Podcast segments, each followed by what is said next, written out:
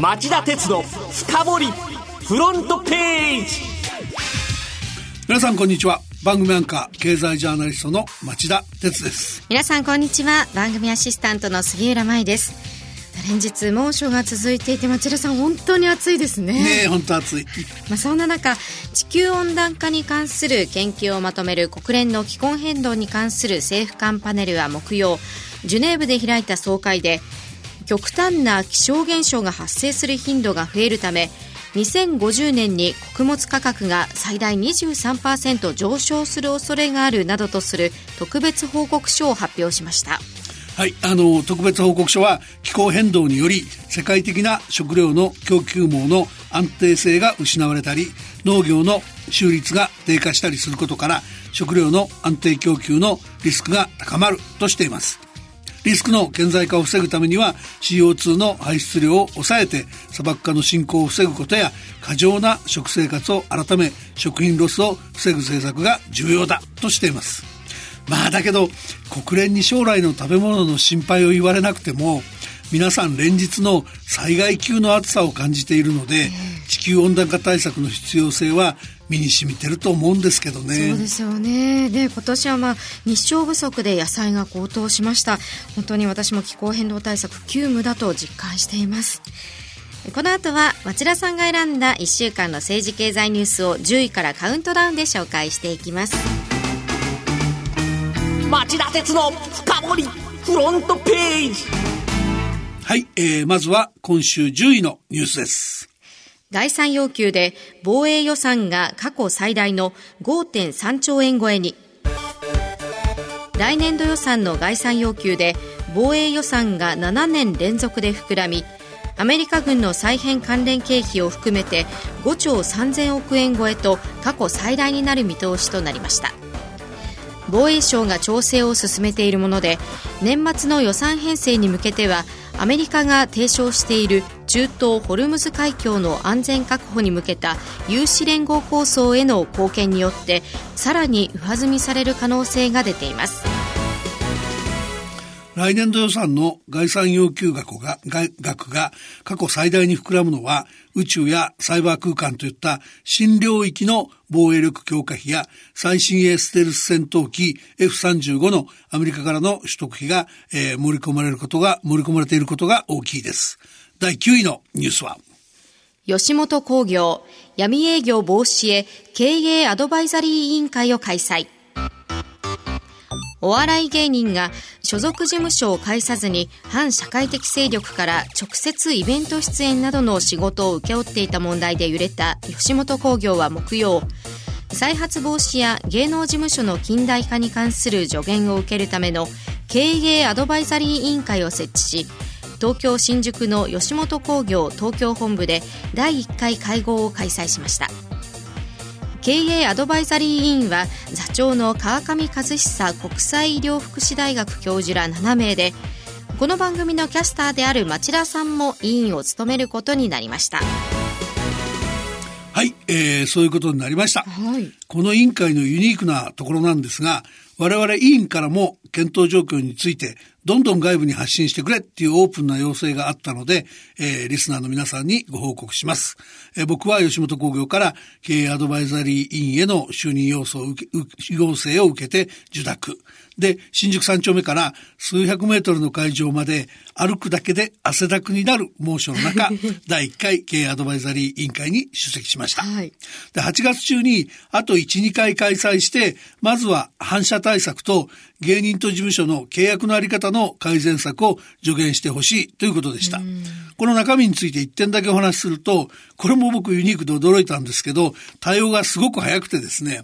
その吉本の場合、紙の契約者が一契約書が一般化されてなくて、口頭契約でやってる芸人さんが多いことが批判されたので、会社としてこれからは紙の契約をやりたいと。で、3つのパターンの契約書のひな形をいきなり委員会に提示してきたんです。第1回会議で。はい、で、その3種類なんですけど、第1が吉本と吉本の所属芸人が協力して反社との取引を一掃しようという、えー、共同確認書。これは、えー、吉本芸人としてマストとする。で、第2が吉本にマネージメントを任せたい芸人用のマネージメント契約書。第3は吉本に仕事を取ってくるエージェントだけやってほしい人のエージェント契約書で、第2、第3は選択制となっていて、タレントの希望に応じて中間的なものも含めてオーダーメイド的に用意するっていうことでした。で、まあ出席した委員は全員が紙の契約書を作るのは、まあそういう時代の流れなんでっていうことで、すぐやりなさいと後押しした。僕はこれから芸人になりたいっていう人たちに文句を閉ざさないためにはギャラの最低保障がない。反射の排除だけを謳った共同確認書をマストにするのはいいアイデア、アイデアではないかと。その文句を閉ざさないっていうところの趣旨を大事に運営してほしいとお願いしておきました。では、8位のニュースは総務省、海賊版サイト対策で報告書、アクセス警告やブロッキングは見送りに。総務省の海賊版サイト対策に関する有識者会議は月曜にまとめた報告書で当面は世論の反発の根強いアクセス警告方式ではなくセキュリティソフトやフィルタリングサービスなどによる端末側の対策強化を求めていく方針を打ち出しました。このアクセス警告方式なんですが、これは海賊版サイトを閲覧しようとする利用者に、海賊版サイトですよ、本当にアクセスしますかっていう警告画面が表示される仕組みなんです。はい、で、総務省が5月に2000人を対象にアンケートしたところ、警告画面が出れば接続を思いとどまるとの回答が9割を超えたものの、利用者の同意を得ずに実施できないんで、これ困難だと結論付けちゃった。で、より強制力のあるブロッキング、あの、接続遮断ですが、これはさらに今までの批判が強いんで、結局、即効性のある対策は盛り込まれなかったってことなんですよね。第7位のニュースはこれです。イギリスが有志連合への参加方針を表明。イギリスのジョンソン新政権は月曜、中東のホルムズ海峡を航行する船舶の安全を確保するため、アメリカが呼びかけた有志連合に参加すると発表しました。イギリス海軍がアメリカとともに有志連合の中で主導的な役割を果たすとしています。主要国で参加を表明したのはイギリスが初めてとみられ日本の対応にも影響を与える可能性がありそうです。イギリス領のジブラルタル当局は7月4日イランのタンカーを EU、ヨーロッパ連合の対シリア制裁違反の疑いで打破しました。で、逆にホルムズ海峡ではイギリス船籍のタンカーがイラン当局に打破され、現在も拘束が続いています。で、メイ前政権はホルムズ海峡を通る民間船舶を保護するため、ヨーロッパ主導の海上保護部隊を結成する方針を表明して、フランスなんかが賛同してたんですが、まあひっくり返ったと。で、まあこれによりアメリカが勢いづいてですね、これまで以上に日本にも有志連合への参加を強く求めてくる可能性がありそうです。続いて6位のニュースは FRB の独立性は重要だ。4人の元議長が連名で寄稿。アメリカの FRB 連邦準備理事会の4人の元議長が月曜、アメリカの経済新聞の電子版に連名で寄稿し、FRB の独立性の重要性を訴えました。機構では FRB 幹部が政治的な理由で解任や降格される脅威にさらされてはならないと主張しており、アメリカのトランプ大統領を名指しすることは避けつつも最近の FRB に大幅な利下げを迫る言動を非難した形となっています。寄稿したのはボルカグリーンスパンバーナンキイエレンの4氏存命する元議長全員なんですよね。え。で、共同で時の政権を事実上批判するっていうのは極めて異例のことなんですけど、トランプ大統領にとっては何を言われても馬の耳に念仏、猫に小判のようです。昨日も FRB の高い金利水準がドル高を維持し、アメリカの偉大な製造業が同じ土俵で競うのを難しくしていると述べ、ドル高に強い不満を表明。おとといに続いて FRB に追加利下げを求めました。続いて第5位のニュースは韓国向け半導体材料一部に輸出許可世耕経済産業大臣は木曜韓国向けの輸出に関して個別審査を義務付けた半導体材料などの3品目について審査の結果一部の輸出を許可したことを明らかにしました。兵器転用の恐れがないと判断したためで世耕大臣は韓国政府が金融措置と批判していることに対応例外として公表したと述べる一方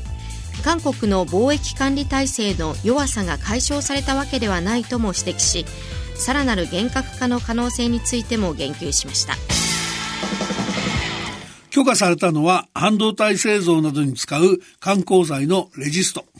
今回の措置には問題がなければ輸出できることを国内外に示し、韓国の批判が的外れであることを示す狙いがあります。経産省は7月4日から半導体製造などに使うフッ化ポリイミド、レジスト、フッ化水素の3品目を対象に輸出ごとに個別許可を求めるよう改めた。さらに政府は28日から輸出管理の適正化の第2弾として輸出管理の優遇対象国から韓国を除外する。これにより韓国向けの輸出の際に食品と木材を除くほぼ全ての品目で経産省が個別審査を求めることができるようになります。第4位のニュースはこれです。ホンダ、環境車生産アジア移管し、アコードを逆輸入へ。今日付の日本経済新聞長官によりますと、ホンダはハイブリッド車の主力セダンアコードの生産を国内からタイに切り替える方針です電動車生産の優遇措置があることに着目。投資効率を高める狙いがあります。世界の自動車大手は業績が軒並み悪化し投資の選択と集中が課題となっていました。えー、ご存知の通り、自動車産業は100年ぶりと言われる大変革期に直面。各社は、えー、コネクテッド、自動運転、シェアリング、電動化の4つ、ケースへの投資負担が膨らんでおり、生産の効率化が課題となっていました。はい、で、アコードは、ホンダを代表する上級セダン車で、ホンダは来年初めに日本で発売予定のアコードの新型車の生産を国内からタイに切り替えることにした。タイは電動車の現地生産を促すため、自動車各社に対し、法人、法人所得税や製品にかかる物品税、生産設備の輸入税を減免する制度を設けています。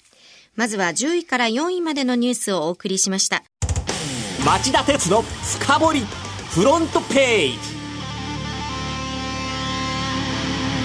では3位のニュースはこれです。今週前半世界の市場が大荒れに。先週末から今週前半にかけて世界の株式市場が大きく揺れました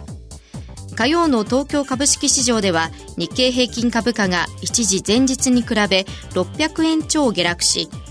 月曜のアメリカ株市場ではダウ工業株30種平均が前の週末に比べ767ドル安と今年最大の下落幅を記録しました。貿易戦争をめぐる米中の応酬が米中の応酬が激しくなったことをきっかけに世界経済への打撃が警戒されたもので市場では対立の長期化を不安視する声が強まっていました。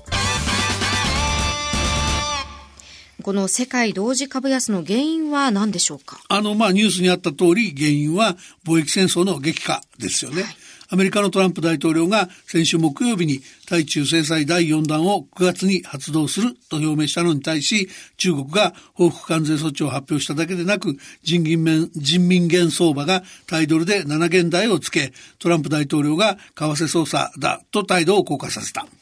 しかし中国も一向に退く構えがありません。今朝も中国の中央銀行である中国人民銀行は人民元取引の目安となる基準値を1ドル7.0136元に設定しました。これ7営業日連続の元安誘導で7元台の基準値設定が2日連続ということから1ドル7元台への定着を本格化に本格的に図る意図が伺えます。さらに中国は今週もう一つアメリカを怒らせるニュースを発信しました。では2位のニュースはこれです。中国がアメリカ産の農産品購入の一時停止を発表中国商務省は火曜未明アメリカからの農産品の購入を一時停止すると発表しましたアメリカが9月1日に発動する予定の対中制裁関税第4弾について中国商務省は6月末の米中首脳会談での共通認識に重大に違反していると批判。中国政府は8月3日以降に取引が成立したアメリカ産の農産品の購入について中国のアメリカへの報復関税を適用する方針のほか中国の関連企業がしばらくアメリカ産の農産品の購入を見合わせるとしています。町田さんはこの中国の動きをどう見ますか、うん、アメリカの農家っていうとトランプ大統領の有力な支持層でしょ？そうですね。だから中国は単なる報復っていうよりトランプ大統領の再選阻止に動いてると見た方がいいかもしれないですね。えー、で、トランプさんが話し合い中は追加制裁をしないっていう6月の認識を破ったので、中度は、中国はあの態度を急変させたんだと思います。あの、発表の直前ですけど、中国国営中央テレビ月曜日に中国の国家発展改革委員会の幹部が中国の関連企業はアメリカ産の大豆、トウモロコシ、あ、モロコシ、小麦、干し草、豚肉、綿花などの買い付けを続けてると表明してたんだけど、あっという間に真逆の姿勢になったわけですからね。米中の話し合いの動きというのはありますか？あの、9月にワシントンで閣僚級の貿易協議を開くことになってます。まあ、両国多分アメリカ産の農産品めぐって買う買わないの駆け引きを激しく繰り広げるんでしょうね。えー、それでは今週1位のニュースはこれです。アメリカが25年ぶりに中国を為替捜査国に指定。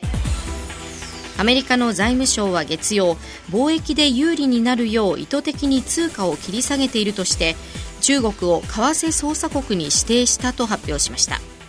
通貨人民元のタイドル相場が1ドル7元台にスルスルと下落した様子を見て、中国が元を低め誘導していると判断したことが背景にあります。アメリカが為替操作国を指定するのは25年ぶりのこと。米中対立の激化は避けられません。世界の市場を大きく揺さぶったことからも明らかなようにこのニュースは各国に大きな影響を与えかねないものです、はいそこでこの後5時35分からの町田鉄の深掘りでは中国の為替捜査国指定予見できなくなったことと予見しておかなくてはいけないことと題して、えー、この問題についてじっくり検証したいと思います。以上町田さんが選んだ10のニュースをカウントダウンで紹介しました。それではこの後5時35分からの町田鉄の深掘りで再びお耳にかかりましょう。さようなら